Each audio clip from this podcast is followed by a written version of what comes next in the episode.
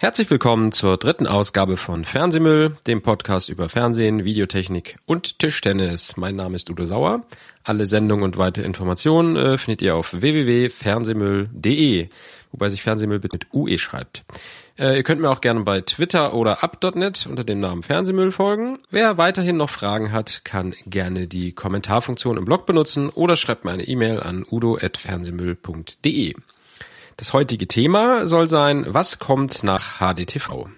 Äh, es gibt ja viele so Buzzwords, die in letzter Zeit herumschwirren wie 4K oder Ultra HD. Und deshalb hat mich diesmal unser Azubi gefragt, ob ich da nicht mal eine Sendung drüber machen kann über das Thema 4K, hatte er gesagt. Ähm, ja, und das möchte ich jetzt mal so grob erzählen, wo die Reise so hingeht. Ähm, der Stand heute ist ja, dass wir äh, mittlerweile in den, im Zeitalter von HDTV angekommen sind, also von äh, Videobildern so in der Größe 1920 mal 1080 Pixeln. Das ist das, was man gemeinhin so ähm, Full HD nennt. Das ist ja der Nachfolger von, von SDTV und ähm, das hat damals so bedeutet, dass das Bild in etwa dem Faktor 4 bis 5 äh, vergrößert wurde. Ähm, früher hatten wir äh, analoges Video, das hatte immer 576 aktive Zeilen bei uns in der PAL-Welt. Und jetzt haben wir halt äh, 1080 Zeilen, also knapp doppelt so viel. Dadurch ist das Bild ungefähr viermal so groß.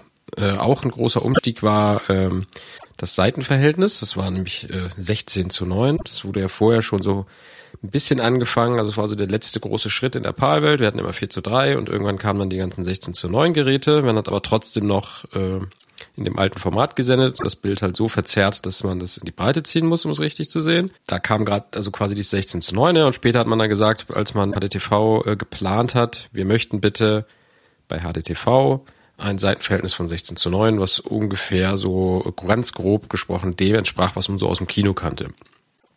Und ähm, das Ganze hat so angefangen, also ich habe Dokumente gefunden von 2002, ähm, wo das erste Mal diese Spezifikationen auftauchten, also wo, wo wirklich stand äh, an offizieller Stelle, nämlich ich meine, es war ein, ein Dokument der ITU, äh, stand zum ersten Mal wirklich, wir nennen es irgendwie HDTV, es hat 1920 mal 1080 Pixel und jede Menge Sachen wurden da spezifiziert. Also das ist der Stand, wo wir heute sind es gibt jetzt schon Pläne, was denn so als nächstes kommt. So, und da, das, das wichtigste Dokument, was es da gibt, ist auch wieder ein Dokument der ITU. Das ist die Empfehlung BT 2020. Die wurde im, äh, im August äh, letzten Jahres, also 2012, äh, veröffentlicht. Und da werden so die Eckdaten, äh, die technischen Eckdaten genannt von dem Format, was so in der nächsten Zukunft geplant ist. So, und ähm, ich kann ja mal kurz so erzählen. Also wir bleiben interessanterweise bei dem Bildseitenverhältnis von 16 zu 9 bei quadratischen Pixeln, also so wie wir es jetzt auch haben. Was man dann aber macht, ähm, es gibt zwei neue Formate. Das eine ist ähm, hat eine Auflösung von 3840 mal 2160 Pixeln. Das heißt, das Bild wird doppelt so breit und doppelt so hoch wie HDTV. Ein viermal so großes Bild. Und dann gibt es noch eine zweite Auflösung, die in dem Dokument äh, auftaucht, und das ist nämlich 7680 mal 4320 Pixel. Das entspricht ähm, dem Vierfachen in der Breite und dem Vierfachen in der Höhe von HDTV. Das heißt, wir haben ein 16 mal so großes Bild. Ein 16 mal so großes Bild ähm, führt jetzt dazu, dass ich äh, bei gleichem Betrachtungsabstand, den ich ja haben, also ich muss ja einen gewissen Betrachtungsabstand zu so einem Videobild haben, um nicht mehr mit dem Auge erkennen zu können, dass es sich um Pixel handelt, weil dann habe ich keinen, äh, ja, dann stecke ich nicht drin in einem Film, wenn ich ständig sehe, sind ja eigentlich nur Pixel, die da leuchten.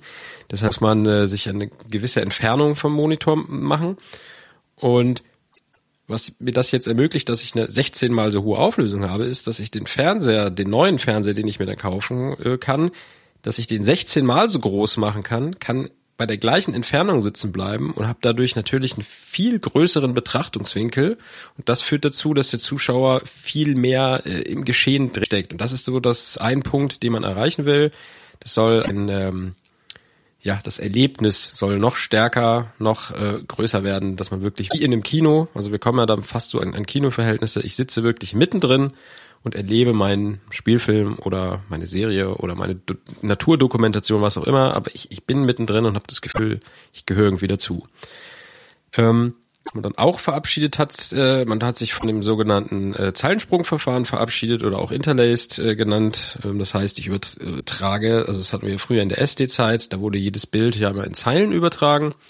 Und da hat man zuerst die geraden und dann die ungeraden oder umgekehrt, je nach System übertragen. Und dadurch hatte ich ähm, ja quasi eine, nur eine halb, aber hatte dafür eine, eine zeitliche höhere Auflösung.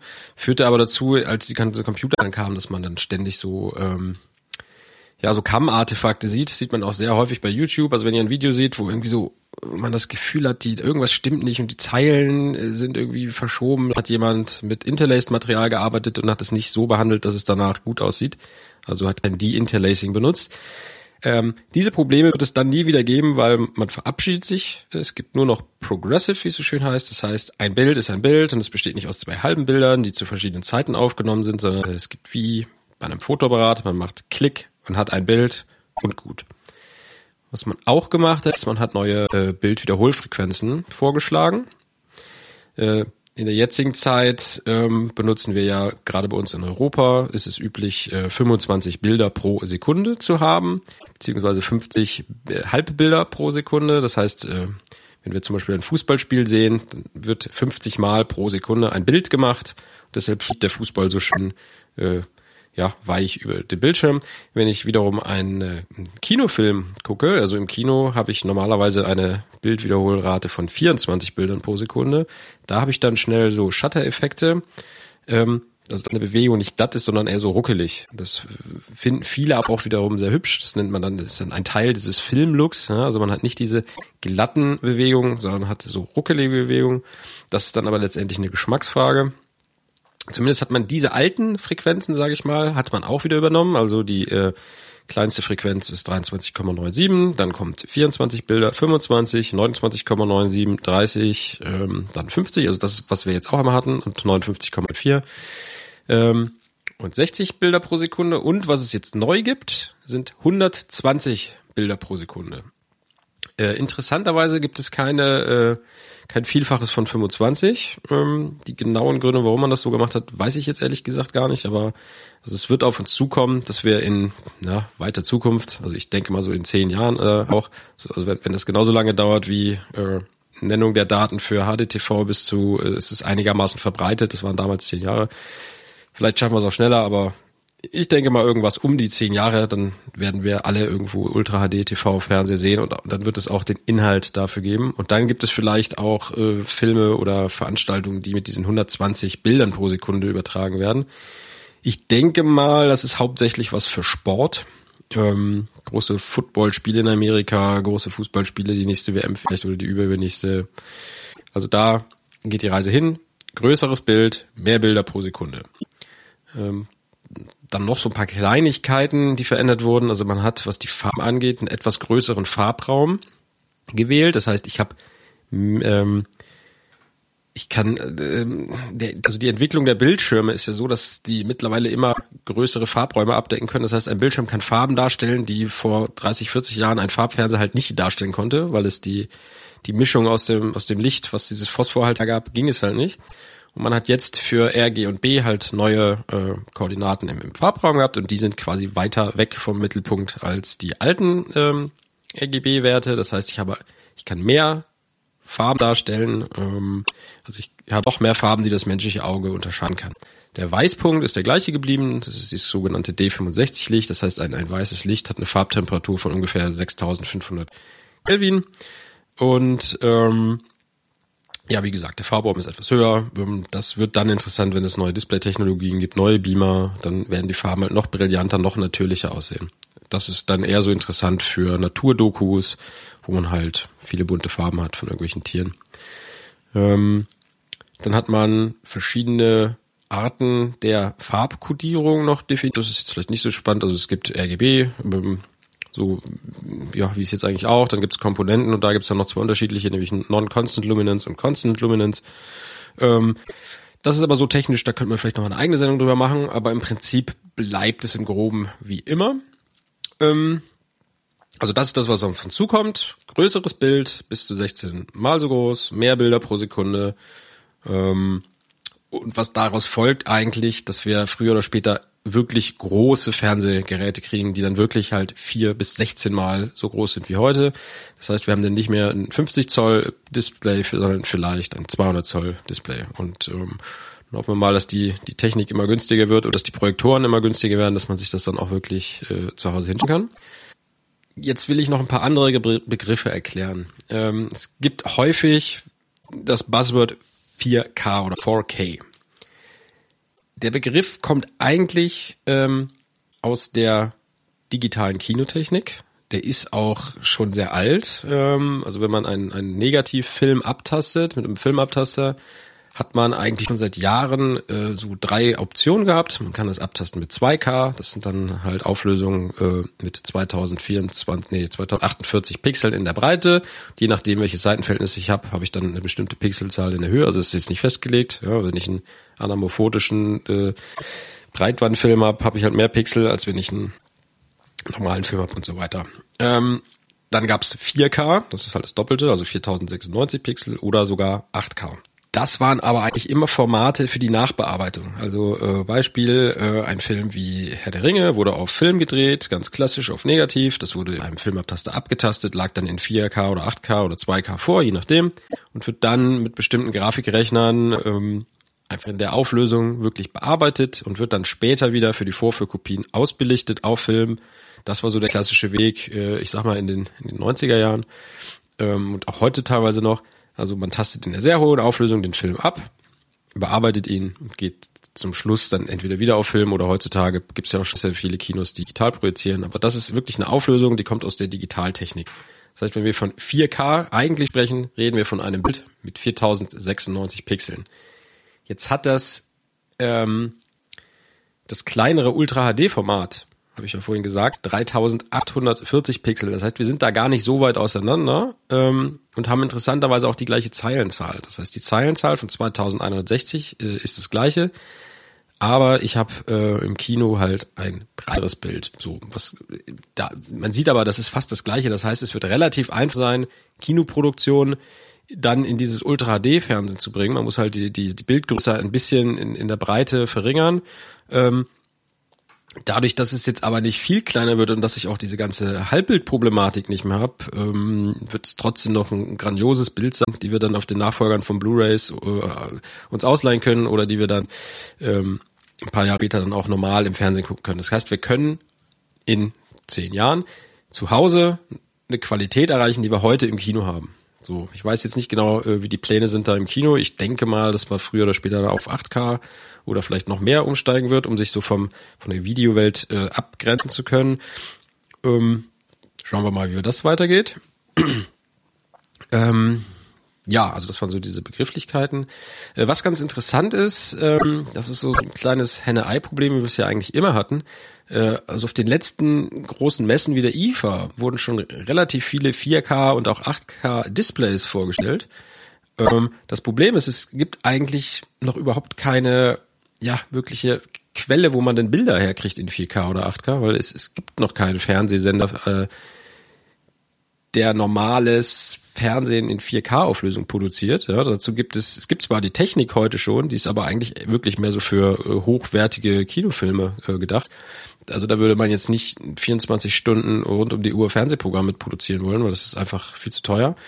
Ähm, die Displays sind aber schon da. So, was man dadurch natürlich praktisch machen kann, dadurch, dass die äh, ein Vielfaches von der alten Auflösung haben, dann kann man das Bild natürlich einfach hochskalieren, indem man es einfach äh, vervierfacht oder versechzehnfacht.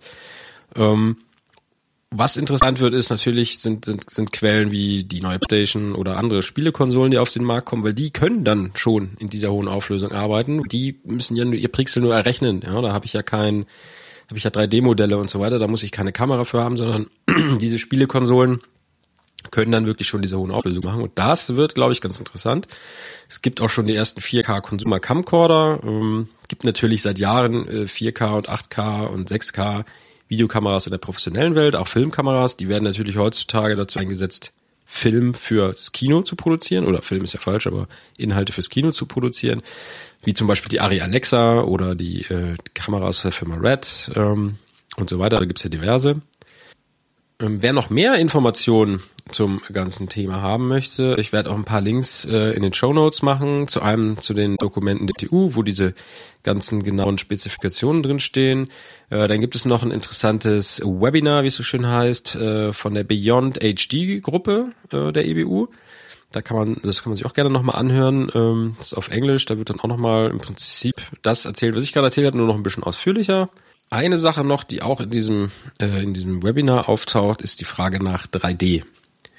Ähm, die EBU ist der Meinung, oder es haben Umfragen ergeben, dass dieses 3D zu Hause, also ich gucke 3D auf meinem Konsumergerät, dass sich das nicht wirklich durchgesetzt hat. Es gibt zwar viele Leute, die sich einen 3D-TV kaufen, weil, weil es ihn halt gibt und er nicht so großartig teuer ist, aber wirklich Inhalt darüber gucken, das machen ganz, ganz, ganz wenige. Es gibt auch kaum Inhalte oder eigentlich gar keine Inhalte im Fernsehen. Also es gibt noch keine Tagesschau in 3D und es wird auch wahrscheinlich nie eine geben, weil es ja einfach gar nicht notwendig ist, um diese Informationen zu übertragen.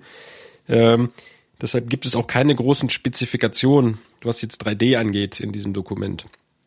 Natürlich kann man, gerade weil man so eine hohe Auflösung hat, auch 3D-Bilder äh, übertragen mit, mit den Verfahren, die es heute auch schon gibt. Aber ähm, ja, dass der große Renner sein wird, ähm, ich wage es mal zu bezweifeln. Ich glaube ehrlich gesagt, dass diese ganze äh, 3D-Welle, wie, wie alle 3D-Wellen, die es bislang immer gab, äh, die wird wieder abebben und in zehn Jahren äh, gibt's dann nochmal eine große Welle, zwischendurch vielleicht immer mal wieder. Und es wird auch immer mal wieder Kinoproduktionen in 3D geben, aber ich, ich kann mir nicht vorstellen, dass es der Standard wird. Ähm, weil es, wie gesagt, nicht unbedingt notwendig ist, um eine Geschichte zu erzählen. Ähm, das war vielleicht beim Farbfernsehen oder Film anders. Ja, da hat ja wirklich was gefehlt. Wir konnten nur Schwarz-Weiß-Bilder machen. Jetzt kam Farbe und da kam was dazu, was gefehlt hat, ähm, um eine Geschichte zu erzählen. Aber ich weiß nicht, ob räumliche Information wirklich wichtig ist, um eine Geschichte zu erzählen. Aber das ist nochmal ein Thema für eine ganz andere Sendung. Ähm, ja, wie gesagt, wer sich da ein bisschen reinlesen möchte, äh, kann sich die Links gerne mal angucken. Ähm, ansonsten, äh, wer noch Fragen hat, äh, schreibt bitte in die Kommentare zu dieser Folge oder schreibt mir eine Mail an udo.fernsehmüll.de. Ja, das war's äh, in der dritten Sendung. Wenn ihr noch Themenwünsche habt für die nächsten Sendungen, äh, könnt ihr mir auch gerne schreiben. Ansonsten wünsche ich euch noch einen schönen Tag. Auf Wiedersehen.